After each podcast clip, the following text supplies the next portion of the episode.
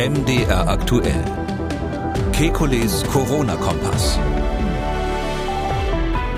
Dienstag, 8. Februar 2022. FFP2-Maske statt 2G im Einzelhandel. Darauf setzen immer mehr Bundesländer. Guter Plan für ganz Deutschland. Außerdem, für eine Studie ließen sich Probanden freiwillig mit SARS-CoV-2 infizieren. Mit welchem Ergebnis? Dann eine neue Studie aus Hongkong zum Thema Hamster und die Übertragung von SARS-CoV-2 und am Ende die Frage, sollen sich über 80-Jährige zum vierten Mal impfen lassen? Wir wollen Orientierung geben. Mein Name ist Camillo Schumann. Ich bin Redakteur, Moderator bei MDR aktuell das Nachrichtenradio. Jeden Dienstag, Donnerstag und Samstag haben wir einen Blick auf die aktuellen Entwicklungen rund ums Coronavirus und wir beantworten Ihre Fragen. Das tun wir mit dem Virologen und Epidemiologen Professor Alexander Kekulé. Ich grüße Herr Kekulé. Hallo, Herr Schumann. Und wir starten mit Bundesgesundheitsminister Karl Lauterbach. Ich glaube, dass wir äh, vor, deutlich vor Ostern lockern werden. Davon bin ich fest überzeugt. Mitte Januar haben wir gesagt, Mitte Februar ist die, der Höhepunkt der Welle. Äh, und dann gehen die Fallzahlen deutlich runter. Wenn das tatsächlich klappt, wenn wir hinkommen, sehen, die Fallzahlen gehen runter. Uns ist es gelungen, äh, also einen großen Teil der Bevölkerung zu schützen vor schwerer Krankheit oder vor Tod. Dass man dann in die Lockerungen übergeht, das ist ganz klar aber man darf das Fell des Bären nicht äh, äh, also verteilen, bevor er erschossen ist. Tja, Herr Kikoli, um am Bild zu bleiben, wie kurz ist der Bär davor erlegt zu werden? das weiß ich auch nicht besser als Herr Lauterbach. Ich war ja äh, recht sportlich mit der Prognose, dass es so noch ungefähr eine Woche dauert, bis der Peak dann erreicht ist. Mal schauen, ob ich dann noch in den Bereich komme. Aber wie auch immer, ist äh, sicherlich vernünftig zu sagen, so Mitte Februar ähm, geht es auf jeden Fall schon wieder bergab. Da ist Herr Lauterbach sicher auf der sicheren Seite. Ähm, was natürlich man so auch so durchhört bei den Politikern immer, dass man dann sagt, wir haben, er kündigt ja jetzt schon an, was er dann sagen wird, nämlich, dass wir ganz viele Menschen vor schwerer Erkrankung und Tod bewahrt haben werden. Also ähm, das, das ist halt so ein bisschen die Frage. Das ist ja genau die, das, was wir nicht genau wissen, was wir machen müssen, um jemand vor schwerer Erkrankung und Tod zu, äh, zu, äh, zu bewahren in diesem Fall oder wie viele man, wie viele Menschen man in dieser Welle jetzt speziell durch welche Maßnahme bewahren kann. Und das ist natürlich das, was die Leute, die jetzt auf Öffnungen drängen, ähm, immer bemängeln, dass sie sagen, es wäre jetzt eigentlich gar nicht mehr notwendig. Aber wie auch immer, das wird natürlich, äh, die, die Geschichte wird ja immer von den Siegern geschrieben, wie man so schön sagt. Also es wird sicherlich dann in dem Bericht des Robert Koch Instituts ähm, hinterher drinnen stehen, wir haben viele Menschen vor schwerer Erkrankung und Tod bewahrt, indem wir es genauso gemacht haben. Und niemand wird beweisen können, ob man es hätte anders machen können und vielleicht mit einem ähnlichen Ergebnis. Aber ich finde es trotzdem unterm Strich, kann ich sagen, richtig, dass wir in Deutschland eine relativ vorsichtige Linie fahren. Und für mich gibt es, weil ja das Ende wirklich in Sicht ist, dieser Omikron-Welle, keinen Grund, jetzt ähm, hektisch zu sein.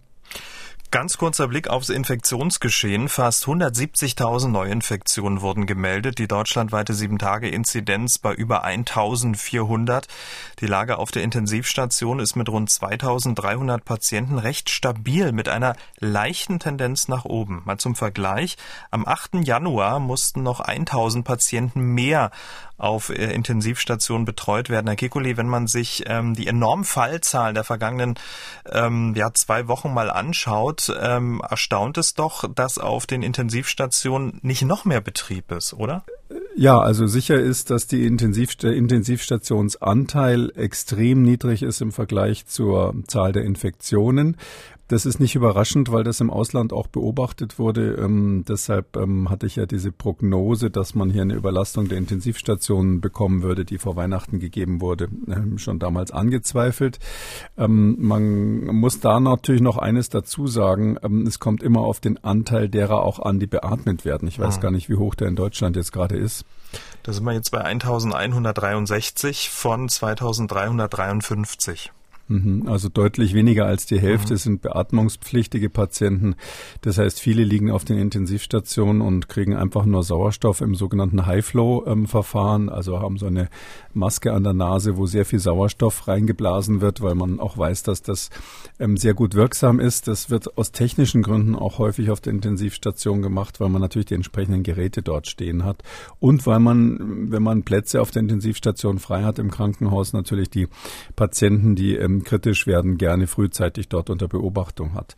Oder alles im allem unterm Strich haben wir es hier noch mit einer Situation zu tun, die kontrollierbar ist und, und kontrolliert ist. Und wenn die Fallzahl jetzt nicht massiv ansteigen sollte, wovon ich jetzt ausgehe, dass wir demnächst das Plateau erreichen, ähm, dann wird es dabei bleiben. Dann haben wir also diese, diese, diese, diese Katastrophe auf den Intensivstationen nicht erlebt. Hm. Aber äh, um sozusagen auf die Eingangsfrage zurückzukommen, das Fell des Bären wird aber schon äh, munter verteilt, ähm, bevor er überhaupt überhaupt erlegt wurde. Zwar werden die Rufe nach einem Freedom Day, einem Ausstiegsszenario oder einem Stufenplan immer lauter. Ähm, und dazu hat heute ähm, Bundesgesundheitsminister Karl Lauterbach Folgendes gesagt. Wir sind noch vor dem Höhepunkt der also Welle. Äh, wir haben jeden Tag äh, zwischen 100 und also 150 Tote zu beklagen. Viel zu viel. Äh, wir also uns gelingt es also die Welle einigermaßen zu kontrollieren mit den Maßnahmen, die wir am Platz haben. Das heißt, sollte es jetzt zu einer schnellen Öffnung kommen, zu einer schnellen Rücknahme ähm, wesentlicher Maßnahmen, dann würden wir die Welle deutlich verlängern. Also wir würden dann wahrscheinlich nicht nur einen Rückfall also riskieren, sondern wir würden dann also quasi ein schnelles Abflachen der Welle, wie wir es ja jetzt im Prinzip anstreben, das würden wir damit nicht erreichen können. Somit ist die Diskussion, die wir derzeit haben, um Öffnungen aus meiner Sicht fehl am Platz. Finden Sie diese Diskussion auch fehl am Platze? Äh, ich finde, das ist so ein Politikum, dass da so viel drüber diskutiert wird. Ähm, natürlich ist es wichtig, sich Gedanken zu machen, klar. Aber mh, mm, wenn jetzt Leute zu Hause am, am, Stammtisch sagen, na ja, gut, das würde ich jetzt mal so und so machen und ab nächste Woche will ich eigentlich ähm, nicht mehr diese 2G-Regel haben in meiner Stammkneipe. Das finde ich alles in Ordnung. Nur ähm, wenn Politiker so eine Diskussion machen, ähm, dann signalisieren sie damit natürlich auch irgendwas. Und ähm, die Medien springen dann immer gerne drauf auf und jetzt ist die Öffnungsdiskussion im Gange, wo doch jeder verstanden hat, dass das, dass wir damit noch ein bisschen warten müssen. Und im Gegensatz zur Verschärfung von Maßnahmen, ich glaube, ich habe schon mal gesagt, müssen Öffnungen ja nicht wahnsinnig groß vorbereitet sein. Also das sozusagen das Schild umzudrehen oder wegzuhängen, wo drauf steht Eintritt nur für 2G, das ist ja nicht so wahnsinnig aufwendig. Und ähm, Deshalb finde ich auch, die Diskussion ist jetzt so ein bisschen politisch angeschoben worden. Was aber der Herr Lauterbach ja nun bei seiner Antrittsrede ähm, ähm, gesagt hat, er will jetzt nur noch wissenschaftlich vorgehen und weil er ja sozusagen in gewisser Weise Kollege ist als, als Spezialist für öffentliches Gesundheitswesen, ist er, glaube ich, hat er, glaube ich, eine Professur sogar, äh, muss man schon sagen, äh, dass da in dem, was er gerade gesagt hat, ein Unbekannter war, den er mal, mal geflissentlich übersehen hat. Und zwar äh, sagt er, ja, wir haben so viele Tote, wir haben nach wie vor Tote jeden Tag und wenn wir die Welle verlängern, dann gibt es auch mehr Tote. Ähm, es ist so, dass wir in Deutschland eine gewisse Trennung haben zwischen Delta und Omikron. Das ist schon richtig. Die, die Delta-Welle war fast zu Ende, als die Omikron-Welle begonnen hat. Trotzdem ist der Unbekannte in dieser Gleichung eben die Frage, wie viele von den Intensivpatienten und von den Verstorbenen waren denn überhaupt Delta-Patienten? Also das ist ja die, die, die große Frage, weil wir ja eine abebbende Delta-Welle haben und eine massiv explodierende Omikron-Welle. Und äh, wenn es jetzt natürlich so ist, was man im Ausland zum Teil beobachtet hat, dass die Toten und Schwerstkranken noch der Rest von den Delta-Infektionen waren und die ähm, leichten Verläufe die Omikron-Infektionen, falls man das auf Deutschland projizieren kann, was jetzt nicht völlig abwegig, glaube ich, ist von der Überlegung her, ähm, dann müsste man natürlich sagen, wie viel Prozent derer, die da verstorben sind, waren denn überhaupt Omikron-Patienten. Ähm, und nur dann kann man sagen, wenn wir die Omikron-Welle ähm, aus Versehen ein bisschen verlängern, gibt es auch mehr mehr Tote. Und da Herr Lauterbach das natürlich ganz genau weiß, der kennt sich ja aus, da darf ich an der Stelle hin darauf hinweisen, dass er das geflissentlich ausgelassen hat, diesen wichtigen Punkt. Ich glaube, das äh, RKI sollte mal die Frage beantworten. Das ist, glaube ich, fürs Verständnis dessen, was gerade passiert, ganz wichtig. Wie viel Prozent von denen, die auf der Intensivstation liegen und ähm, schwerst krank sind oder gar sterben, ähm, denn tatsächlich Omikron infiziert sind? Weiß man das denn? Also wird das erhoben? Wissen Sie das?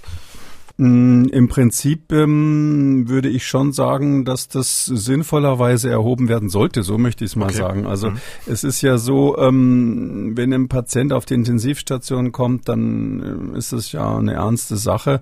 Und da wir ja wissen, dass das ähm, Krankheitsbild äh, vor, bei der Omikron-Infektion wirklich anders ist. Ähm, das Virus befällt typischerweise ja die oberen Atemwege und eher als Komplikation mal ausnahmsweise die tieferen Atemwege.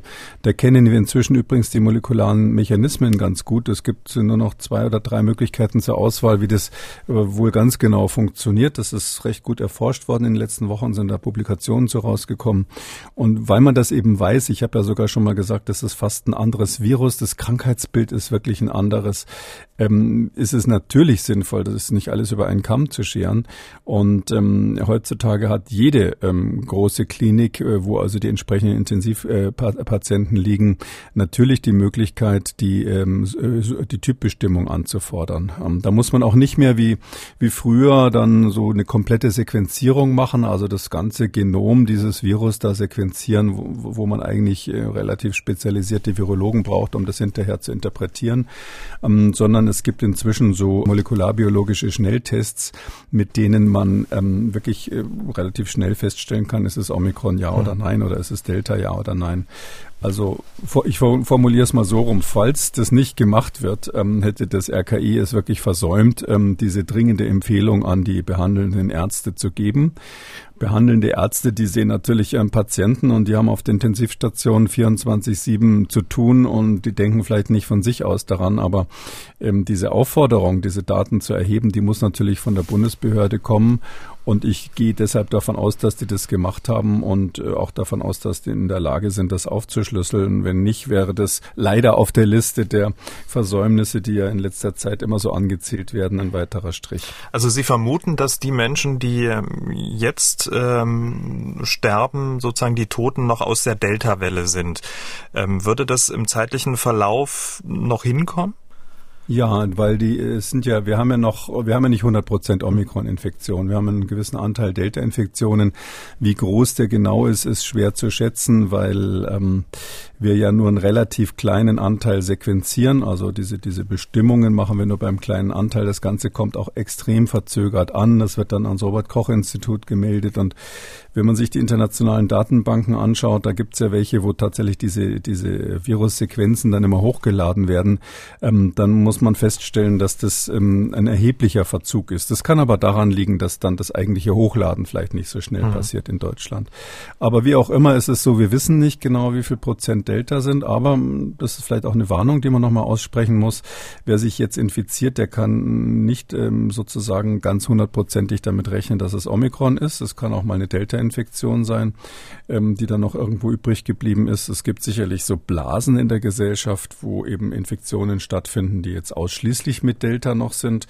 Und ähm, deshalb ist es eben wichtig zu sehen, ähm, der Anteil derer, die da schwerst krank werden, wie viele davon sind tatsächlich Omikron-Patienten. Also ich bin jetzt relativ ähm, optimistisch, dass diese Daten irgendwo erhoben wurden, aber ich muss zugeben, ich habe dann irgendwo gelesen und wäre vielleicht eine Frage für die Pressekonferenz beim Robert-Koch-Institut. Hm. Und ähm, wenn wir es dann 100 Prozent wissen, also ähm, unter welcher Variante die Menschen dann gestorben sind, welche Aussagekraft hat dann diese Informationen zu einem bestimmten Zeitpunkt in jetzt in den kommenden Wochen? Ja, also es ist natürlich so, die, äh, wenn man jetzt auf die Intensivbelegung äh, sieht, das blickt ja so ungefähr, sage ich mal, 14 Tage vielleicht im Mittelwert zurück. Also die Infektionen derer, die jetzt auf der Intensivstation liegen, würde ich mal sagen, sind so im Durchschnitt 14 Tage her. Ähm, das schwankt natürlich stark, aber so etwa. Die Infektionen derer, die verstorben sind, ähm, gehen eher Richtung vier Wochen, so in der Größenordnung. Das mhm. ist vielleicht so der Abstand, weil eben in unserer Medizin so gut ist, dass also niemand sofort stirbt, wenn er auch, auch schwerstes Covid hat. Ähm, und ähm, deshalb ähm, muss man sagen, vor vier Wochen hätte man dann sozusagen noch einen bestimmten Anteil Delta-Infektionen, die man dann kennt. Und dann kann man abschätzen, natürlich anhand der hm, gemessenen, geschätzten Anteile Omikron, wie das mit den jetzigen Infektionen aussieht. Also wie viele von denen, die jetzt infiziert sind, sind Omikron im Vergleich zu denen, die vor vier Wochen infiziert wurden, um mal so ein Beispiel zu nehmen. Und das hätte natürlich dann aus, äh, ganz, ganz massive Auswirkungen auf die Projektion in die Zukunft, weil wenn ich weiß, ähm, dass jetzt zum Beispiel 99 Prozent Omikron-Infektionen sind und aber Omikron nur, nur vielleicht, ich sag mal, irgendeine Zahl, Faktor 20 seltener auf die Intensivstation führt, dann habe ich natürlich ähm, ganz andere, sage ich, kann ich wesentlich entspannter über, über Lockerungen nachdenken, auch direkt nach dem Maximum, als wenn ich weiß, dass der Anteil derer, die auf der Intensivstation liegen und Omikron haben, doch relativ hoch ist. Das ähm, muss ja nicht unbedingt mit der Aggressivität des Virus zusammenhängen, sondern es kann einfach sein, dass, was weiß ich, Menschen, die ähm, weder geimpft noch genesen sind, jetzt in der Omikron-Welle glauben, sie könnten sich alles erlauben und kommen jetzt plötzlich sozusagen wieder aus der Deckung und haben eine höhere Infektionsquote. Solche Verhaltensfaktoren sind ja, äh, wie man immer wieder gesehen hat in dieser ganzen Pandemie, fast das Wichtigste von allem, was, was, was man berücksichtigen muss. Und das hätte eben dann zur Folge, dass man vielleicht, obwohl das Virus gar nicht so gefährlich wäre, durch den hohen Anteil derer, die ähm, völlig ungeschützt sich mit ihm aussetzen, dann doch viele auf der mhm. Intensivstation hat. Und all diese Dinge, die kann man nur abschätzen. Es sind ja immer nur Schätzungen. Man wird nie, man wird da nie jetzt was Genaues beweisen, aber man wird so eine 80-20 Eindruck davon bekommen, wenn man weiß, welcher Anteil der Schwerstkranken und Verstorbenen tatsächlich Omikron-Patienten waren. Okay, also die nächsten zwei, drei Wochen werden uns da sicherlich äh, mehr Zahlen liefern, die wir dann auch besser interpretieren können. Und dann wissen wir ja, ähm, wie Omikron sich tatsächlich auf den Intensivstationen ausgewirkt hat. Nichtsdestotrotz ähm, wird das Fell des Bären schon verteilt, beziehungsweise die Öffnungsdiskussion nimmt Fahrt auf. Was man feststellen kann, dass eigentlich viele Bundesländer auch schon mit Lockerungen beginnen. Also der Ausstieg sozusagen hat bereits schon begonnen, wenn auch ziemlich schleichend. Ähm, ist das jetzt nur eine logische Konsequenz aus diesen unterschiedlichen Voraussetzungen, die jedes Bundesland auch hat? Oder birgt das tatsächlich die Gefahr, dass dieser schleichende Lockerungsprozess äh, den aktuellen Pandemiezustand eher noch nach hinten ähm, verlagern wird? Ähm, ja, also ist es, eine, ist es irgendwie logische Konsequenz, da würde ich sagen, nein. Man kann nicht aus den Fallzahlen in den Bundesländern ableiten, dass man in dem einen Bundesland lockern könnte und in dem anderen nicht. Also ähm, das wäre sehr kurz, kurzfristig gedacht. Wir wissen, das entwickelt sich relativ schnell in die eine oder andere Richtung. Wir wissen, dass die Dunkelziffer in dieser Omikron-Welle so hoch ist, wie, wie sie wahrscheinlich noch nie in der ganzen Pandemie war. Ähm, und dann ist auch mal die Frage, welche Fallzahlen nimmt man? Nimmt man die Krankenhausbelastung? die ja sowieso dann sehr, sehr indirekt ist und ein ganz verzögerter Parameter ist, der auch sehr träge ist, äh, nimmt man die, um, um zu sagen, in jedem Bundesland kann ich öffnen, im, anderen nicht. Also da würde ich unterm Strich sagen, es gibt keine äh, wissenschaftliche Begründung, dass die Bundesländer jetzt unterschiedliche Maßnahmen ergreifen. Ähm, die andere Hälfte der Frage ist ja, hat es einen Nachteil? Das kommt immer so ein bisschen darauf an, was man macht. Es gibt ja viele Maßnahmen, da würde ich jetzt sagen, ähm, die waren ja schon lange überfällig und wenn man jetzt ziemlich sinnlose Maßnahmen wegstreicht, was weiß ich, also früher hatten wir ja mal Masken tragen im Freien auf der Liste und so tolle Sachen, dann meine ich, ähm, ist es selbstverständlich nicht nachteilig äh, für den Verlauf der Pandemie. Und ähm, da, da hätte ich schon, schon ein paar Sachen sozusagen vorzuschlagen, wo ich glaube, dass die Ministerpräsidenten ähm, das äh, getrost wegstreichen können. Ob sie da dazu sagen, naja, wir haben es uns anders überlegt, das war schon immer sinnlos und kommt jetzt weg.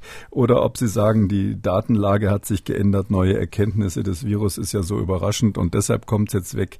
Das würde ich mal demjenigen selber überlassen. Aber Unterm Strich wäre das, glaube ich, vom, von der Signalwirkung für die Menschen ganz gut, weil es mhm. ist ja so, ähm, ich habe kürzlich in einer amerikanischen Zeitung was gelesen, das so sinngemäß heißt, wir sind mit der Pandemie noch nicht ganz durch, aber die Menschen sind mit der Pandemie durch. Ähm, und das ist irgendwie in Deutschland auch so, ja. Also äh, die Leute wollen jetzt auch mal was Positives hören und ähm, deshalb wäre das vielleicht gar nicht schlecht, mal so eine kleine Streichliste zu veröffentlichen, egal wie die begründet ist. Und das hätte, falls man die Sachen streicht, die sowieso wirkungslos waren, natürlich auch keine nachteiligen Effekte jetzt für die Verbreiterung der Omikron-Welle. Das ist wichtig. Ich glaube, dieser Zusatz war jetzt noch ähm, wichtig, das noch mit ähm, dazu zu geben. Also das große Maßnahmen ausmisten. Wir können ja mal anfangen, zumindest mit dem, was die Bund Bundesländer jetzt schon Tatsachen geschaffen haben. Immer mehr Bundesländer Hessen, Bremen, Brandenburg, Bayern ersetzen 2G im Einzelhandel durch eine FFP2 Maskenpflicht. Ist das der richtige Weg? Also kann 2G im Einzelhandel aus dem Maßnahmenkatalog ausgemistet werden? Also ist das noch Pandemie oder kann das weg? Ja, also das kann weg. Das kann definitiv weggehen. 2G konnte schon immer weg. Um, das ist ja, glaube ich, bekannt, dass ich das sogar für gefährlich halte, hielt und halte. Das galt für die Delta-Welle. Ähm, da war es ein bisschen umstritten und bei Omikron ist es, glaube ich, völlig klar, dass man jemand, der geimpft oder genesen ist, nicht einfach ähm, per Definition als ungefährlich wie die anderen ähm, klassifizieren kann und zum Beispiel dann von der Maskenpflicht freistellen oder ähnliches oder vom Abstandsgebot. Also ähm, eine Maske ist wesentlich eindeutiger wirksam. Das ist auch leicht kontrollierbar. Das sieht man, ob die jemand im Gesicht hat. Kommt natürlich ein bisschen auf das, sage ich mal, auf das lokale Setting an, ob die äh, Mitbürger dann darauf achten oder nicht. Ich äh, erlebe, dass in einigen Bundesländern das Maskentragen ähm, eher ähm, forciert wird von den anderen. Da wird man, wird man sofort darauf hingewiesen, wenn man in der Straßenbahn keine Maske auf hat. In anderen Bundesländern ist es eher umgekehrt oder nicht ganze Bundesländer, in anderen Regionen ist es eher umgekehrt, dass man wenn man, was weiß ich, im Taxi eine Maske aufsetzt, damit etwas komisch angeguckt wird. Aber wie auch immer, ist es so, die Maske ist leicht erkennbar, die ist leicht äh, identifizierbar, das ist, und sie ist sehr wirksam. Und ähm, da gibt's ja auch eine neue Studie, jetzt gerade können wir drüber sprechen, ähm, die das nochmal belegt hat. Aber unterm Strich glaube ich, ja, das ist die richtige, der richtige Weg. Ähm, 2G ähm, im Einzelhandel und in verschiedenen anderen Settings war ähm, sowieso eher gefährlich als nützlich und jetzt stattdessen die Masken, FFP-Masken vorzuschreiben, ist sinnvoll. Meines Erachtens ist das in Bayern auch schon der Fall, dass im, im Einzelhandel mhm. die FFP2-Maskenpflicht gilt. Okay, also unterm Strich ist eine FFP2-Maske sicherer, als äh, wenn jetzt Geimpfte und ähm, Genesene sich dann in diesem Einzelhandelsläden, dann Klamottenläden aufhalten. Ähm, vielleicht sozusagen so die Quintessenz aus dieser Studie, um das jetzt so ein bisschen zu verallgemeinern, zu unterfüttern? Ja, das ist eine ähm, Studie aus ähm, den USA, die ist deshalb ganz spannend von, von CDC gemacht, von amerikanischen Seuchenbehörde, also ist quasi das, äh, der große Bruder des Robert-Koch-Instituts dort. Äh, die haben das jetzt gerade Anfang Februar veröffentlicht und da haben schon viele drauf gewartet, weil, ähm, muss man vielleicht doch ein bisschen ausholen, weil der Hintergrund war ja der, dass natürlich in Labordaten klar ist, dass eine FFP-Maske besser schützt als eine OP-Maske, also, also als eine normale Maske. Das ist ja völlig klar, weil die eine ist ja dicht und die andere ist nicht dicht. Die eine Partik äh, filtert 95 Prozent der Partikel raus, darum hat äh, der gefährlichen Partikel, darum heißt sie in USA ja auch N95-Maske und bei uns eben FFP2. Ähm, das ist völlig klar. Die Frage ist nur immer gewesen, wie ist das der, im wirklichen Leben? Die Menschen haben relativ preiswerte Maske, Masken, um es mal vorsichtig sozusagen im Gesicht. Ähm, nicht vergleichbar mit dem, was man so früher im Krankenhaus hatte. Ähm, dann ist es so, dass ähm, viele nicht wissen, wie man sie aufsetzt oder sie auch nicht so aufsetzen mögen, dass sie wirklich dicht schließen, weil dann wird es ja auch eher unangenehm. Die lassen also entweder absichtlich oder versehentlich erhebliche Atemlöcher. Und da die Maske steif ist, ähm, ist da so ein Atemloch fast schlimmer als bei einer Stoffmaske, weil dann die schmiegt sich ja dann weder beim Einatmen noch beim Ausatmen irgendwie an. Und deshalb war immer die Frage, sind denn, ist denn diese Sicherheit, die man quasi im Labor nachweisen kann für eine FFP-Maske im Vergleich zur OP-Maske, ist es im täglichen Leben auch gegeben? Ähm, und da hat ja Lothar Wieler, der Präsident des Robert-Koch-Instituts, schon vor vielen Monaten mal gesagt, er bezweifelt, dass die FFP-Masken im Alltag was bringen, weil die Leute sie halt nicht sozusagen korrekt aufsetzen. Ähm, das haben viele angezweifelt und im Alltag hat man auch so den Eindruck gehabt, dass es stimmen könnte. Und die CDC haben jetzt eine Untersuchung gemacht. Ähm, in Kalifornien haben sie Leute genommen, einfach mal die PCR positiv getestet wurden, so 650 ungefähr in der Größenordnung, haben haben sie gleich nachdem man festgestellt hat, die waren positiv in der PCR, haben sich also angesteckt mit Covid, die haben sie ähm, dann gleich angerufen und ähm, gefragt, ob sie an einer, Umfrage teilnehmen wollen. Und da wurde dann eben ähm, mit so einem Fragebogen abgefragt, ähm, wie oft sie ähm, soziale Kontakte hatten, wie oft sie in geschlossenen Räumen irgendwo im öffentlichen Bereich waren, was weiß ich, in Restaurants oder Museen oder Schulen oder sonst wo. Und eben, was für eine Maske sie tragen. Und das ist die erste Studie dieser Art, wo man das wirklich im echten Leben geprüft hat und hat eben dann den Unterschied ähm, gemacht zwischen denen, die die FFP2-Masken tragen und denen, die die OP-Masken tragen und das Ganze wie man das epidemiologisch immer so schön macht, diese 650 haben sie dann gematcht, also gepaart quasi mit äh, vergleichbaren Personen, die PCR negativ getestet waren, aber sonst vergleichbar vom Geschlecht, vom Alter, von der Lokalisation, wo sie, wo sie waren. Und bei dieser äh, Studie, die ähm, da zum ersten Mal das eben gezeigt hat, ist rausgekommen, erstens nochmal, das Maskentragen überhaupt reduziert die Infektionswahrscheinlichkeit um 56 Prozent ungefähr, also deutlich über die Hälfte. Da ist die Frage Maske oder keine Maske, reduziert das Infektionsrisiko klar. Und zwar auch für denjenigen, der die Maske im Gesicht hat. Dass es für die anderen gefährlich, äh, ungefährlicher wird, das ist eh schon klar gewesen. Aber die Frage war eben ähm, hier für die Personen, die sich möglicherweise angesteckt haben. Und dann haben sie eben nochmal differenziert und die Leute, die also diese N95er Masken, also diese FFP2 Masken aufhaben, da ist die Reduktion des Infektionsrisikos um 83 Prozent und bei den OP-Masken etwas weniger, irgendwo im Bereich hier bei dieser Studie 64 Prozent. Ähm, die Zahlen sind so ein bisschen auseinander von dem, was der Durchschnittswert ist, weil nicht alle Personen, die da befragt wurden, angegeben haben, ob sie N95 oder FFP2 haben. Das muss man sich so vorstellen. In Kalifornien ist es relativ kompliziert. Es wurde zweisprachig gemacht, weil sehr viele Leute dort Spanisch sprechen. Und ähm, die Differenzierung, was für eine Art von Maske man hat, das konnte nicht jeder am Telefon so genau erklären. Und die fielen deshalb raus. Aber trotzdem, es ist so 83 Prozent ähm, Reduktion des Infektionsrisikos durch eine FFP2 versus ähm, ähm, sech, jetzt muss ich nochmal rechnen, weil ich hier andere Zahlen auf dem Blatt habe, wo ich die Odds Ratios immer sehe, versus ähm, 66 Prozent für die ähm, für die OP-Masken. Das ist deshalb so interessant, dass da so ein deutlicher Unterschied ist, weil man hat früher mal Studien gemacht, wo man nur geguckt hat, wie groß ist eigentlich das, die Reduktion des Risikos für andere, wenn der Infizierte eine Maske aufhatte. Also sozusagen der, der Fremdschutz oder die Quellenkontrolle nennt man das dann auch.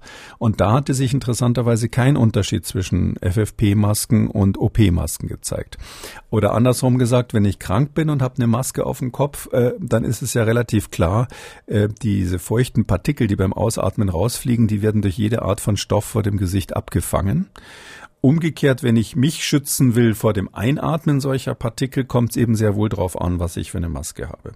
Und damit ist jetzt, wenn man jetzt diese natürlich immer vorhandenen Limitationen von solchen Studien mal außen vor lässt. Ja, man weiß nicht, ob die Leute, die N95 tragen, in Amerika freiwillig so eine Maske tragen, ob die vielleicht sonst auch ein ähm, besseres Sicherheitsverhalten haben, vorsichtiger sind. Das wäre naheliegend und könnte die Studie zum Beispiel stören. Aber wenn man das mal außen vor liegt, kann man sagen, hier ist zum ersten Mal wirklich in einer in einer echt, äh, einer realen Beobachtungsstudie gezeigt worden, dass die äh, FFP2-Maske deutlich besser wirkt als die Stoffmaske und das kann man dann natürlich auf Deutschland übertragen und sagen, jawohl, mit dem Ergebnis, falls wir nicht so viel anders als die Kalifornier sind, äh, mit dem Ergebnis äh, würde man auf jeden Fall unterstreichen, dass man das macht mit der Maske bei uns, mit der FFP-Maske.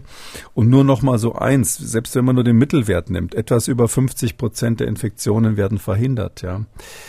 Äh, an diesen Wert kommt keiner der Impfstoffe bei Omikron ran. Also keine Chance. Ja, also das ist also 50 Prozent Verhinderung.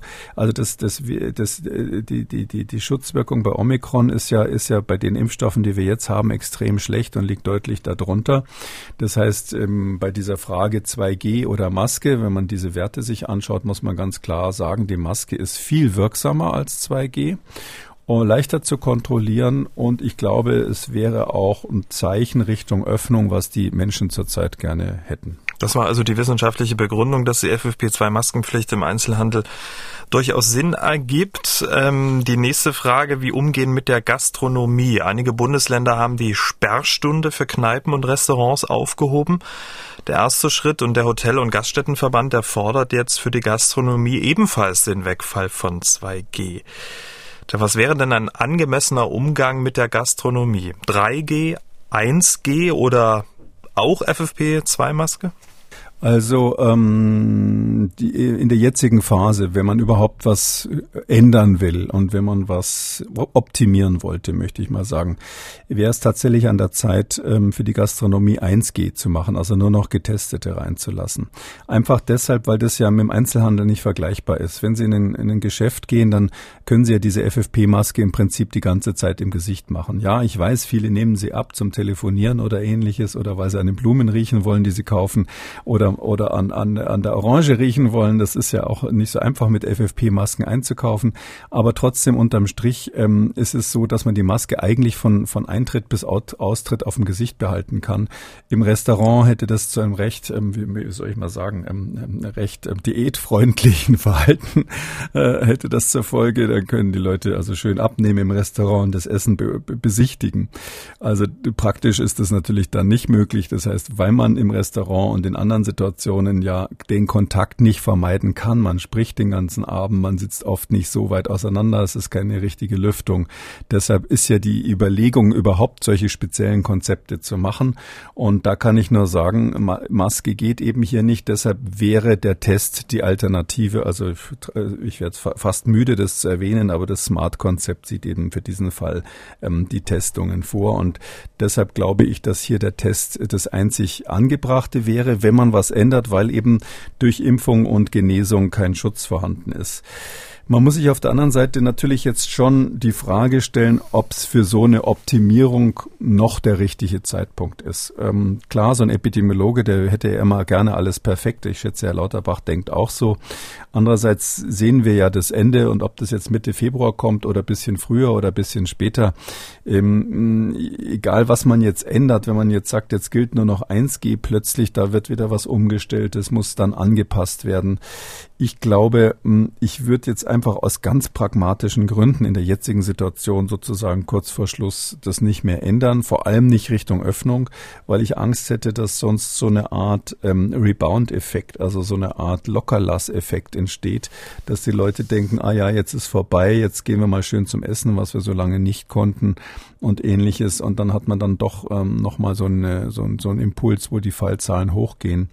Deshalb würde ich an der Stelle aus rein pragmatischen Gründen, obwohl man es besser machen könnte, ähm, das erstmal so lassen, wie es ist. Ähm, aber, aber keine Lockerungen im, im Restaurantbereich äh, in der jetzigen Situation. Außer man will jetzt umsteigen auf, auf Test Only, ja. Also wenn man sagt, 1G, das, das wäre natürlich eine Methode, das zu machen. Danach kurz geblickt auf die Veranstaltung ähm, am Beispiel Bayern. Dort hat das Kabinett heute Lockerungen äh, bekannt gegeben in Theater, Kinos und so weiter soll die erlaubte Auslastung von 50 auf 75 Prozent, äh, Prozent erhöht werden. Bei Großveranstaltungen sollen ähm, statt bislang 25 äh, Prozent nun 50 Prozent erlaubt werden, maximal aber 15.000.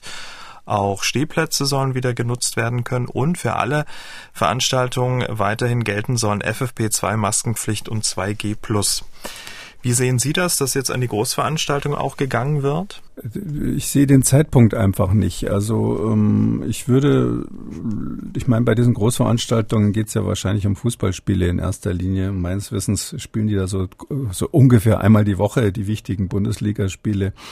Ob da jetzt ein Spiel noch ein weiteres Spiel letztlich mit der bisherigen Regelung gemacht wird oder ob man jetzt sofort das machen muss, das, da sehe ich jetzt keinen wirklich qualitativen Unterschied. Ähm, äh, Im Gegenteil, da hat man eben dann so einen Loslasseffekt, dann sind es dann plötzlich doppelt so viele Zuschauer und irgendwelche Regelungen werden aufgehoben, sodass dann auch Leute, die bisher nicht hingehen konnten, dann doch hin dürfen. Ähm, da sehe ich eher ein Problem drin, dass man mhm. jetzt sozusagen die Schleuse aufmacht. Ähm, das hat ja auch immer sehr stark Symbolkraft, wenn man sowas macht.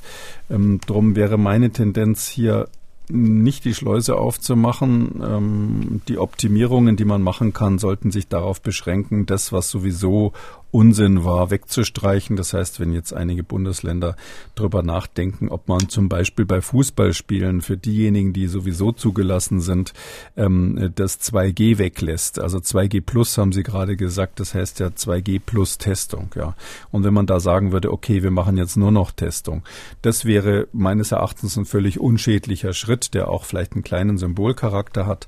Aber ähm, jetzt die doppelte Zuschauerzahl reinzulassen, das ist wieder wieder sowas, wo ich finde, da hat der Lauterbach recht, das ist einfach der falsche Zeitpunkt, solange die Welle noch nach oben geht. Ich hoffe ja wirklich, dass wir dann noch wenige Tage warten müssen, bis das Maximum ist und danach warten wir halt nochmal sieben Tage, bis es ähm, wieder bergab geht mit den Infektionszahlen. Ähm, da würde ich jetzt wirklich auch an die Politiker appellieren, an der Stelle ähm, nicht ungeduldig zu werden. Kommen wir vielleicht zu einem nächsten Thema, weil Sie auch gerade sagen, äh, gerade gesagt haben, Symbolkraft. Bayerns Ministerpräsident Söder hat ja angekündigt, die einrichtungsbezogene Impfpflicht ab 15. März de facto nicht umsetzen zu wollen. Und seine Begründung lautet, die partielle Impfpflicht könne die Pflegesituation deutlich verschlimmern und sie sei kein wirksames Mittel mehr, um die jetzige Omikronwelle zu dämpfen oder zu stoppen. Hm. Bundesgesundheitsminister Karl Lauterbach hat ähm, dieses Verhalten ähm, des bayerischen Ministerpräsidenten heute auf der Bundespressekonferenz scharf kritisiert und Folgendes gesagt.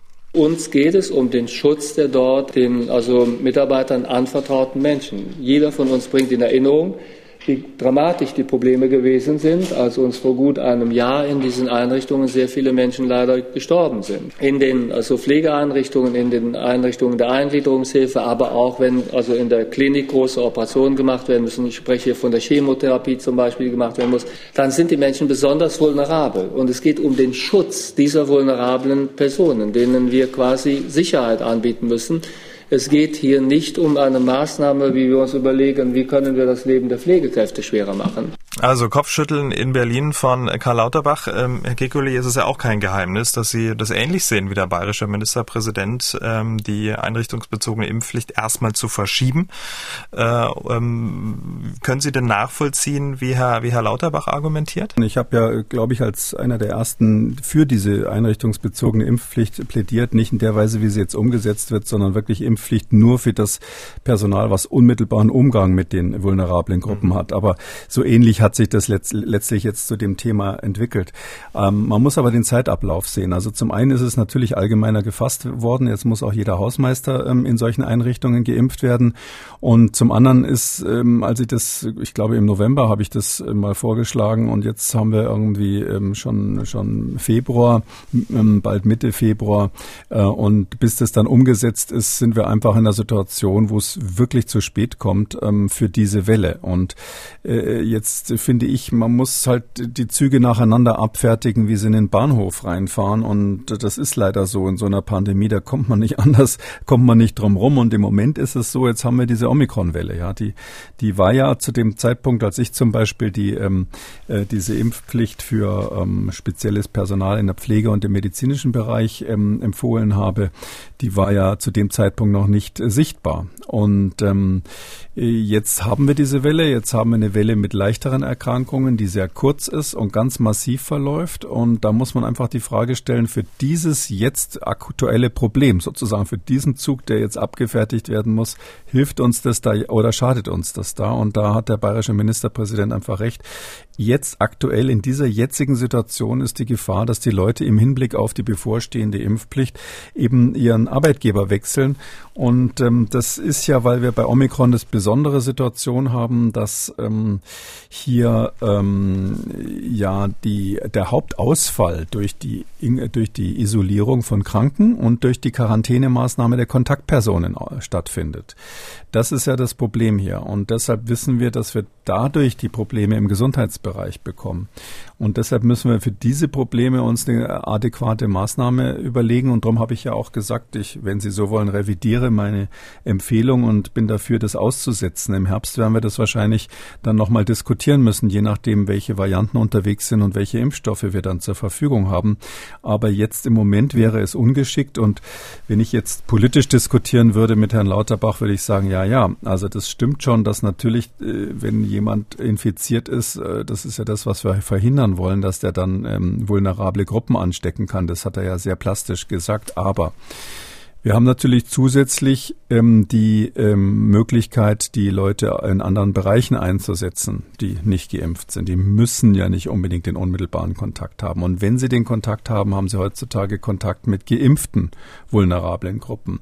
Und zusätzlich äh, ist natürlich so, dass die äh, rund um die Uhr FFP-Masken tragen müssen und man auch strengstens dann aufpassen müssen, dass sie das machen. Und wir haben ja äh, die, ich meine inzwischen täglichen Tests in diesen Einrichtungen, die ja sehr, sehr wirksam sind. Der Test ist ja eben von der Schutzwirkung her besser als die Impfpflicht und Test plus Maske, wir haben es vorhin schon besprochen, ist viel, viel besser als die Impfpflicht, sodass so ein bisschen dieses Bild, was Herr Lauterbach gerade ähm, da gezeichnet hat, dass die Menschen da schutzlos quasi den Infizierten ausgesetzt werden. Das stimmt nicht. Und um noch eins draufzusetzen, es ist natürlich hier auch die Frage, wie geht's denn dann eigentlich dem, dem schwerstkranken Leukämiepatient, von dem er da gesprochen hat, auf irgendwelchen Stationen, wenn die Hälfte Vom Personal fehlt, ja, das, äh, weil die eben nicht kommen dürfen oder sonst was. Also dann finde ich, also wenn man das Ganze dann in der Gesamtheit äh, sich betrachtet, dann ist die größere Gefahr im Moment äh, in dieser, in dieser Welle momentan meines Erachtens äh, die Verwerfungen, die durch die Impfpflicht, äh, durch die jetzt angekündigte Impfpflicht entstehen. Und deshalb bin ich der Meinung, es ist ein Mittel, was im Moment nicht wirksam ist und wo wir, was wir zurückstellen müssen, weil ja dieser Mechanismus, der bei Delta schon nur bedingt war, wir haben das hier ja rauf und runter diskutiert, bei Delta war der Mechanismus ja nur bedingt ähm, wirksam, dass man gesagt hat, ein Geimpfter bietet einen gewissen Schutz für den ihm ähm, sozusagen überlassenen Patienten. Ähm, das stimmt schon, weil man dadurch, dass alle erstmal geimpft sind, natürlich von den Kontrollen wesentlich, es wesentlich leichter hat. Dann ist sozusagen derjenige, der eine Ausnahme von der Impfung hat, den man durch ständige Tests und auf Kontrollen und hast du deine Maske auf, ja oder nein, quasi dann ähm, sichern muss. Das ist dann eher die Ausnahme. Und deshalb habe ich damals ja gesagt, ich will, dass es die Regel ist, dass die Leute geimpft sind. Und wenn sie persönliche oder religiöse Gründe, auch weltanschauliche Gründe haben, sich partout nicht impfen lassen zu wollen, kriegen sie eine Ausnahmegenehmigung Beschäftigung, aber dann, dann dreht man die Verhältnisse in gewisser Weise um. Das wäre vom organisatorischen, gerade in den Pflegeheimen, ein großer Vorteil gewesen in der Delta-Welle. Aber das alles gilt ja jetzt nicht mehr, weil eben der Schutz ähm, der Impfung vor, vor Omikron-Weitergabe so minimal ist. Und deshalb muss man, glaube ich, auch als Minister dann am Ende des Tages sagen, da, da sind wirklich mal neue Daten da, da ist eine neue Situation da, eine neue Virusvariante, die schon fast ein neues Virus ist. Und da gilt eben unter Umständen, auch wenn wir es alle ähm, Befürwort äh, so gesehen haben vor Weihnachten, gilt das eben heute nicht mehr. Das, und da hat der bayerische Ministerpräsident in dem Fall recht. Ja, der hat da sehr schnell die, den Kurs gewechselt. Vielleicht fällt ihm das auch leichter als Herrn Lauterbach, aber ähm, er hat sehr schnell den Kurs gewechselt und in dem Fall in die richtige Richtung. Okay, also dass ähm, eine Impfung äh, nicht ähm, so in dem Maße schützt, ähm, das Virus weiterzugeben, das ist, hat sich ja mittlerweile, das ist ja mittlerweile klar. Aber nichtsdestotrotz argumentiert Söder ja, dass ähm, sich die Pflegesituation verschärfen könne, ähm, weil ähm, es genügend ähm, ungeimpfte Mitarbeiterinnen und Mitarbeiter gibt, die dann das Krankenhaus oder das Pflegeheim verlassen würden, also quasi ihren Job kündigen würden, was ja zu einer Verschärfung der Situation führen würde. Aber schaut man in die aktuelle Befragung des Robert-Koch-Instituts zur Impfbereitschaft an Krankenhäusern, dann stellt man fest, irgendwie scheint es irgendwie eine Phantomdiskussion zu sein, ähm, dass sich diese einrichtungsbezogene Impfpflicht ähm, auf die Pflegesituation ähm, auswirken könnte, befragt wurden bei dieser krankenhausbasierten Online-Befragung zur Covid-19-Impfung 16.000 Mitarbeiter Mitarbeiterinnen in 104 Krankenhäusern. Und das Ergebnis ist interessant. 92 Prozent des teilnehmenden Krankenhauspersonals waren vollständig geimpft. 16 Prozent äh, gaben an, eine Auffrischungsimpfung erhalten zu haben. 4 Prozent äh, waren unvollständig geimpft und nur 4 Prozent waren ungeimpft. Also schaut man sich das an, ergibt sich kein massives Problem mit ungeimpften in Krankenhäusern. Also ist das nicht eigentlich nur eine Phantomdiskussion? Ähm, nein, es ist keine Phantomdiskussion, weil ähm, Krankenhäuser eine andere Situation sind als Pflegeheime und Altenheime. Ähm, das ist in Krankenhäusern tatsächlich so, das haben ja auch in der Vergangenheit die Befragungen immer, immer ähm, ergeben. Äh, bei Online bin ich immer ein bisschen vorsichtig, aber es gibt natürlich auch noch andere Daten. Ähm, die, die haben immer gezeigt, in Krankenhäusern ist die Bereitschaft relativ gut. Das ist auch so, da haben sie ja ähm, Personal, was sozusagen wirklich ähm, das Thema Krankheit Sicherheit, Gesundheit, ähm, ärztliche Überlegungen jeden Tag auf der Liste hat. Ähm, ist eine andere Situation, wenn Sie in die Alten- und Pflegeheime sehen, wo, wo Menschen arbeiten, die eben ähm, tatsächlich zum Teil, zumindest regional gesehen, zum Teil, ähm, sage ich mal, nicht diesen, diesen sehr stark medizinischen Ansatz bei ihrer Arbeit haben. Und da sind die Quoten schlechter, das muss man ganz klar sagen. Da gab es ja äh, Zahlen, die zum Teil erschreckend waren mit, mit extrem niedrigen äh, Impfquoten in einigen Einrichtungen. Und das war eigentlich der Hauptauslöser, muss man sagen, so dass wir da Äpfel mit Birnen vergleichen würden, wenn wir sagen, wir ähm, haben im Krankenhaus Krankenhaus kein Problem oder äh, insgesamt kein Problem und im Altersheim und im, äh, im Pflegeheim dann vielleicht doch. Mm, und natürlich ist so eine Befragung, die jetzt bundesweit den Durchschnitt angibt in Krankenhäusern, nicht repräsentativ für einzelne Kliniken. Das kommt ja sehr darauf an, wie dann, sage ich mal, so lokal in der Situation von der Leitung des Krankenhauses, von der Stimmung unter den Kollegen ähm, die Einstellung zur Impfung ist. Ähm, ich habe schon mal gesagt, es gibt ja sogar Ärzte, die tatsächlich da sehr skeptisch sind und ähm, deshalb ähm, glaube ich schon, dass man die Grundsatzdiskussion, ob das Pflegepersonal bereit ist, sich impfen zu lassen, um die ihnen ähm, überlassenen äh, Schutz, äh, schutzbedürftigen Menschen ähm, nicht zu infizieren. Also diese Diskussion muss man schon weiterführen. Und wenn wir einen Impfstoff haben, der diese Voraussetzungen erfüllt, der also in der Lage ist, zu, äh, zum erheblichen Anteil zu vermeiden, dass, dass die Menschen infiziert werden, dann ähm, ist die Diskussion wieder ganz, ganz wichtig. Ähm, sie ist nur jetzt im Grunde genommen nicht wichtig, weil der Impfstoff das nicht leisten kann und weil der Zeitpunkt zu spät ist. Wir sprechen jetzt über ein britisches Preprint, das einige Berühmtheit erlangt hat. Viele Medien haben über diese Studie berichtet, denn in dieser ging es um eine freiwillige Infektion mit SARS-CoV-2 zu Forschungszwecken. Das hört sich erstmal ziemlich abenteuerlich an. Es äh, war eine SARS-CoV-2-Challenge-Studie. Herr Kikuli, bevor wir ins Detail gehen, was bedeutet eigentlich Challenge-Studie und welchen Stellenwert haben diese Art von Studien in der Wissenschaft? Na, Challenge heißt ähm, bei Infektionserkrankungen, dass man jemanden halt mit dem echten Virus infiziert.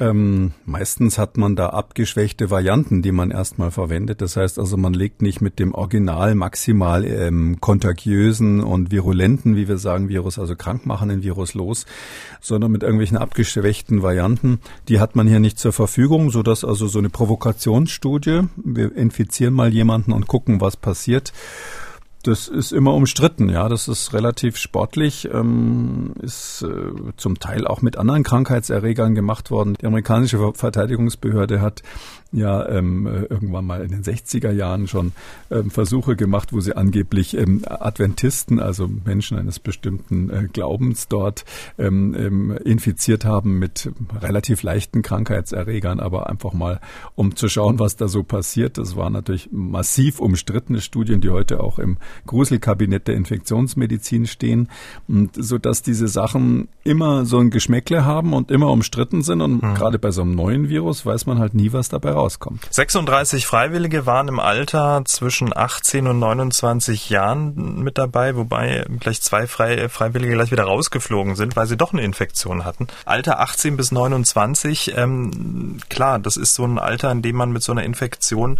erstmal keinen schweren Verlauf erwarten kann, aber nichtsdestotrotz besteht ja auch ein Restrisiko. Ähm, natürlich, das ist immer so die Frage, halt vor allem Long-Covid steht da so ein bisschen mhm. im Raum. Das ist, ist dann die Frage. Übrigens ein, ist ein Preprint, das kommt in, wahrscheinlich in Nature raus, also ein sehr renommiertes Journal, aber ist dort auch als Preprint ähm, ähm, gekennzeichnet. Ähm, ja, das war relativ, äh, sag ich mal, abenteuerlich, was die da mit den Leuten gemacht haben. Die wurden da, ähm, ähm, als sie in diese Studie reinkamen, jeder in so ein eigenes Patientenzimmer dann gebracht mit Unterdruck, also dass quasi keine Viren nach nach außen kommen können. Und da war dann quasi jeder wie so ein Versuchskaninchen im Käfig so ein bisschen. Gleich nebenan die Intensivstation, die 24 Stunden, sieben Tage die Woche in Standby war für den Fall, dass jemand da intubiert und beatmet werden muss. Es gab schon ein Protokoll wo drinnen stand, unter welchen Umständen, wenn das Fieber nicht weggehen mag oder ähm, der Husten nicht weggehen mag oder der Sauerstoffpartialdruck abfällt unter 94 Prozent, war dort im Protokoll. Also relativ, 94 Prozent ist eigentlich noch ganz gut, aber da hat man gesagt, ab 94 Prozent wird abgebrochen und dann kriegen die also dann Antikörperbehandlung mit Regeneron, also ähm, quasi sofort was infundiert, was also die Viren wegfangen soll. Und ähm, das ist also relativ, sage ich mal, also ich hätte da ganz schön Bammel, wenn die mir das da geben in dieser Situation. Wahrscheinlich mehr, als wenn man sich das irgendwo in der Kneipe holt. Und ist aber zum Glück nichts passiert. Am Anfang die erste, der erste Schwung der äh, Patienten ähm, hat sogar, ähm, weil man das vorher so vorgeschrieben hat, ähm, ähm, ähm, zusätzlich Remdesivir bekommen, also quasi ein antivirales Mittel erstmal bekommen glaube, jetzt haben sie drei oder zehn Patienten gegeben und als sie dann gemerkt haben, das ist nicht wirklich notwendig, haben sie die nächste, nächste, den nächsten Schwung der Patienten, also hier die genannten 34, haben sie dann ohne vorherige antivirale Behandlung gemacht. Das waren also Leute, die alle ungeimpft und ähm, natürlich nicht genesen waren. Die hatten noch nie äh, Covid gehabt und waren ungeimpft.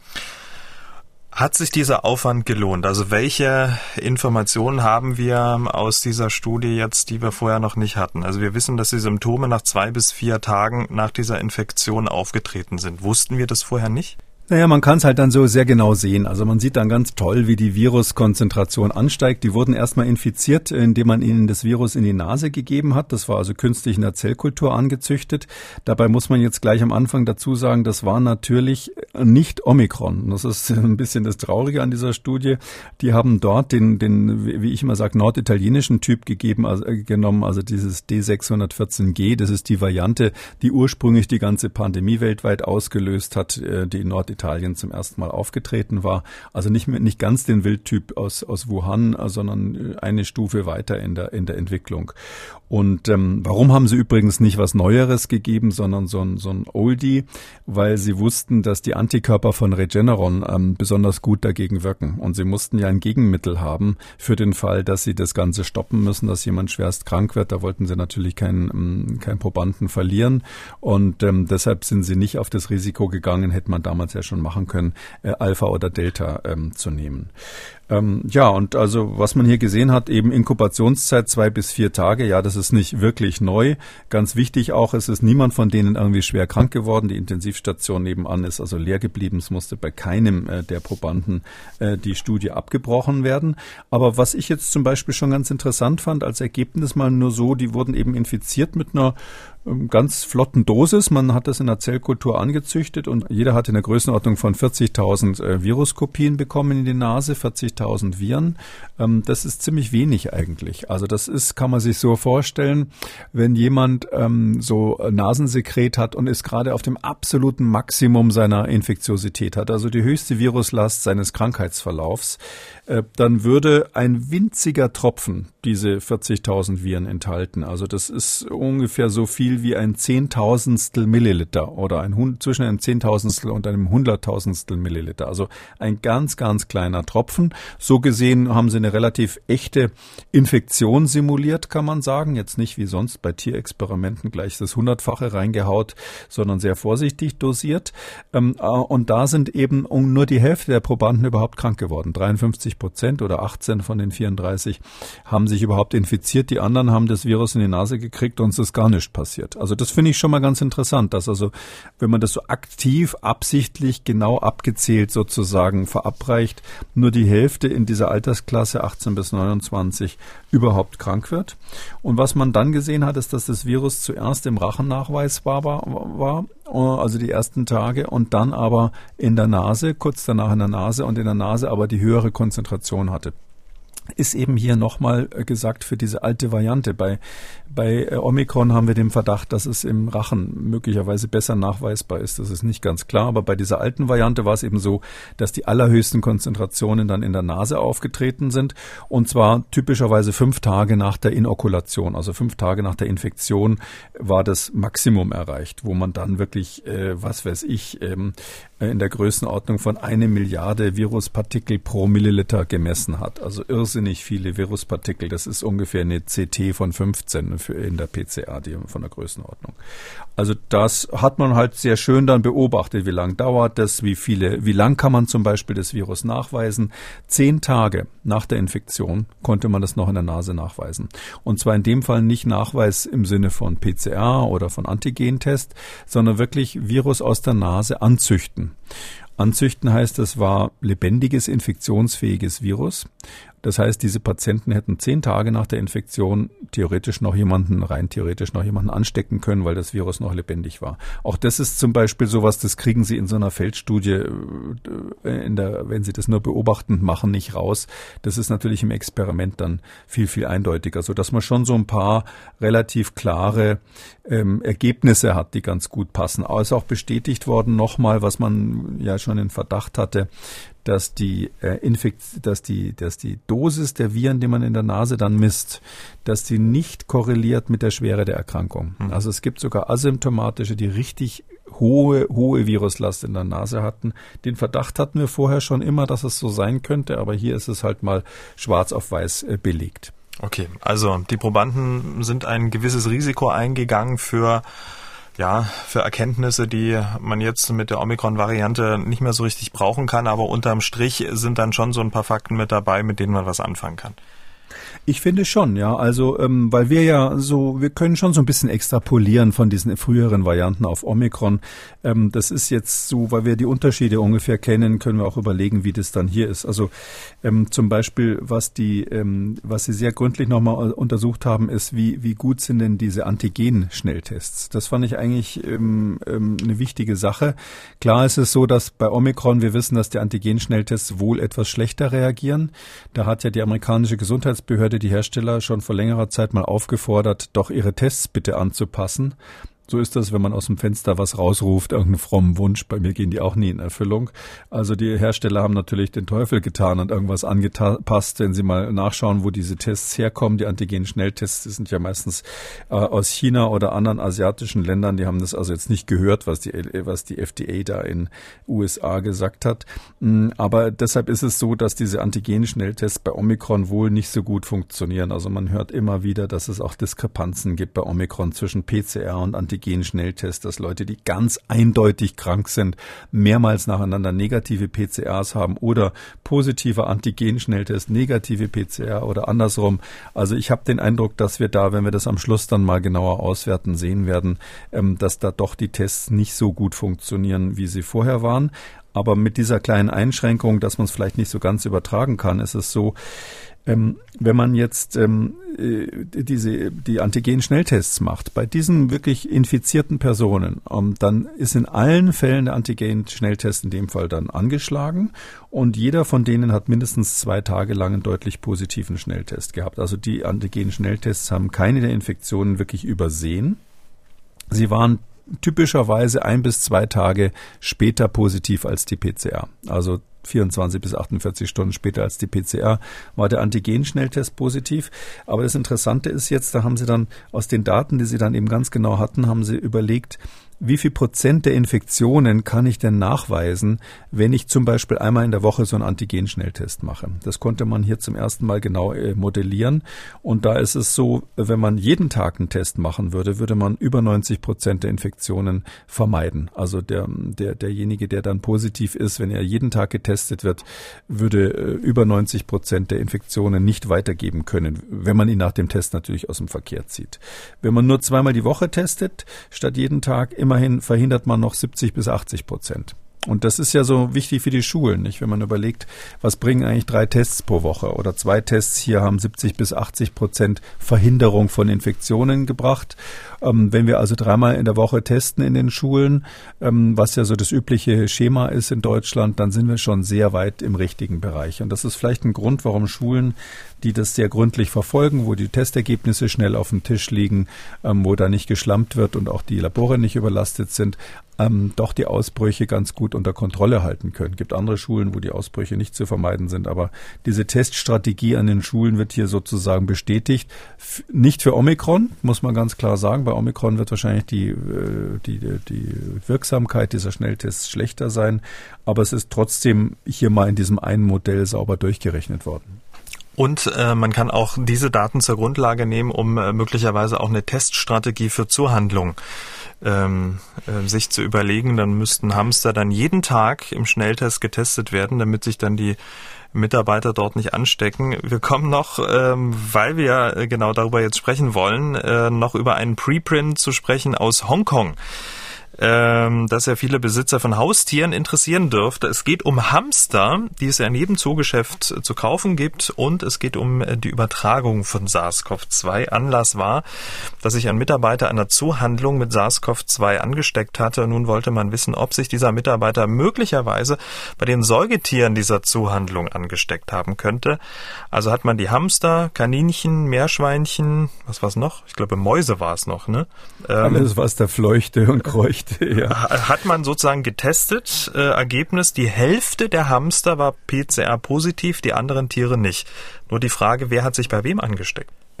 ja, also das war, äh, klingt so ein bisschen spaßig, aber das war der Riesenaufreger in Hongkong, ja. Das äh, war schon lange bevor jetzt diese Studie da rauskam.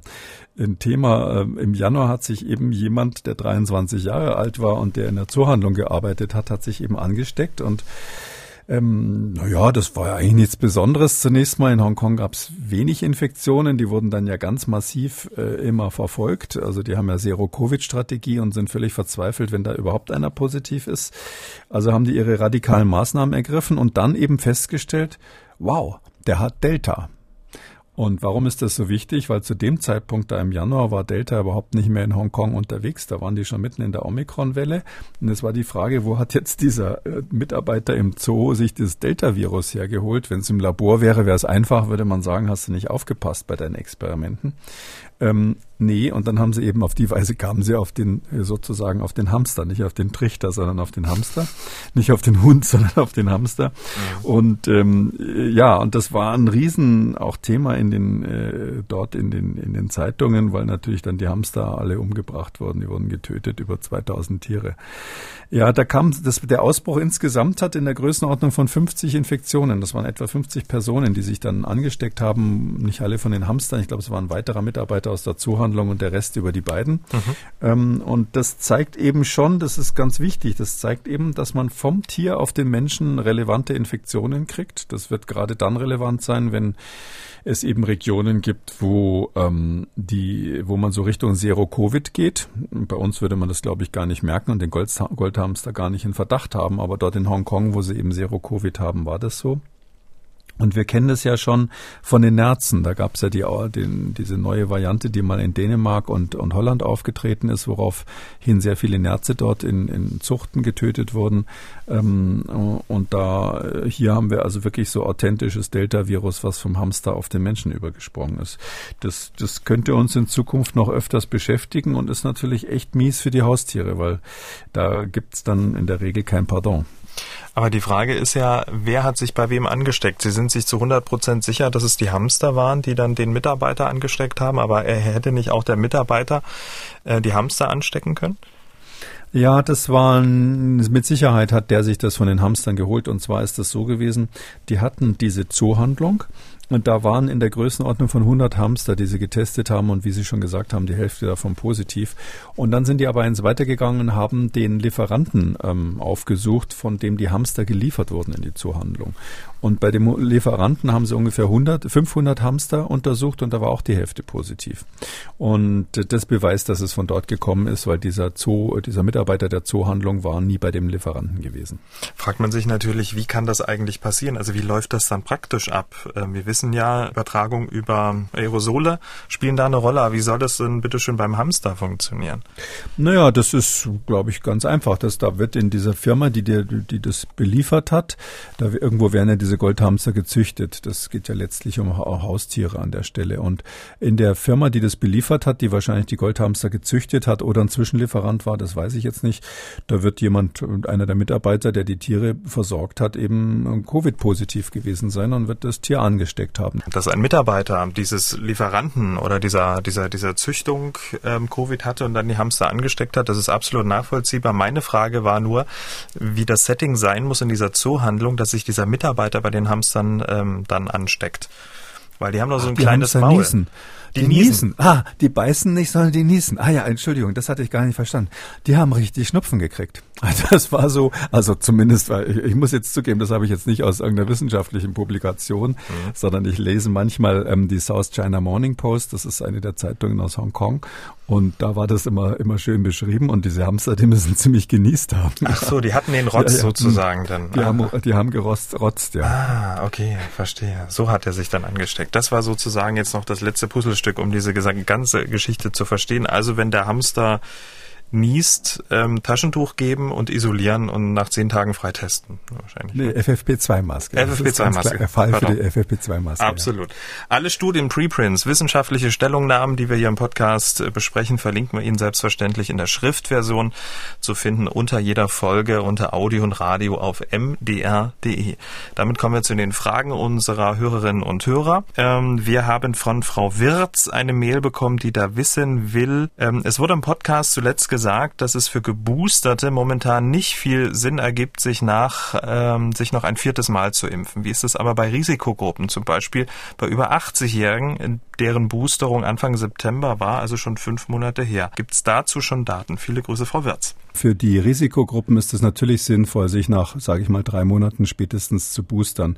Der Hintergrund ist letztlich der, äh, es kommt hauptsächlich darauf an, ob man nach der Grundimmunisierung ausreichend Antikörper entwickelt hat. Das ist das Wichtigste für, den, für die Vorhersage, ob es einen schweren Verlauf gibt oder nicht. Also diejenigen, die aus welchem Grund auch immer gut Antikörper äh, entwickelt haben nach der Grundimmunisierung, die brauchen wahrscheinlich gar nicht mal unbedingt einen Booster. Das sind meistens dann jüngere Leute. Da sinken zwar die Antikörper über die Monate ab, aber bezüglich der Gefahr, dann zu sterben an Covid, äh, ist es, äh, steigt das Risiko nur relativ gering. Es gibt aber einen Teil derer, die geimpft wurden, die aus welchen Gründen auch immer, meistens weil sie älter waren, kann aber auch andere Gründe haben, Immunsuppression, Medikamente, Cortison oder ähnliches, nicht richtig reagiert haben und zwar von Anfang an nicht richtig reagiert haben. Und die brauchen natürlich den Booster möglichst früh. Und das ist der Hintergrund, warum man sagt, also zum Beispiel jemand, der über 70 ist, soll sicherheitshalber einen Booster nehmen, weil man eben nicht weiß, welcher Anteil derer ist, die schlecht reagiert haben, vielleicht auch schnelleren Abfall von Antikörpern haben. Und deshalb sagt man bei den Risikogruppen, speziell bei den Älteren, in der jetzigen Welle lieber nochmal boostern. Dieses ähm, Argument, die Überlegung, die ja auch immer ein bisschen im Raum steht, Mensch, hält es überhaupt so lange? Wahrscheinlich ist dann nach drei Wochen, der, nach drei Monaten, Entschuldigung, der Effekt sowieso wieder weg. Ja, das gilt natürlich hier auch. Ähm, aber wir haben einfach jetzt diese Welle, jetzt diese Omikron-Welle und wer noch nicht geboostert ist in der Altersgruppe, kann auf jeden Fall kurzfristig seinen Schutz damit verbessern. Das ist ja ganz klar. Und da wäre mir das dann in der jetzigen Situation egal, ob das im Herbst noch wirkt oder nicht. Damit sind wir am Ende von Ausgabe 275. Vielen Dank, Herr Kekulé. Wir hören uns dann am Donnerstag wieder. Bis dahin. Gerne, bis dann, Herr Schumann. Tschüss. Sie haben auch eine Frage und wollen was wissen, dann schreiben Sie uns an mdraktuell-podcast.mdr.de oder Sie rufen uns an, das kostet auch nix, 0800 322 00. Kekules Corona-Kompass als ausführlicher Podcast unter Audio und Radio auf mdr.de, in der ARD-Audiothek, bei YouTube und überall, wo es Podcasts gibt. An dieser Stelle eine Podcast-Empfehlung. Hören Sie doch mal in die Eliten in der DDR rein. Der Podcast über die oberen 10.000 im ehemaligen Arbeiter- und Bauernstaat. Wissenschaftler, Politiker, Betriebsleiter, Musiker berichten über ihr Leben zwischen Anpassung und eigener Meinung. Eliten in der DDR. Überall, wo es Podcasts gibt. MDR aktuell. Kekules Corona-Kompass.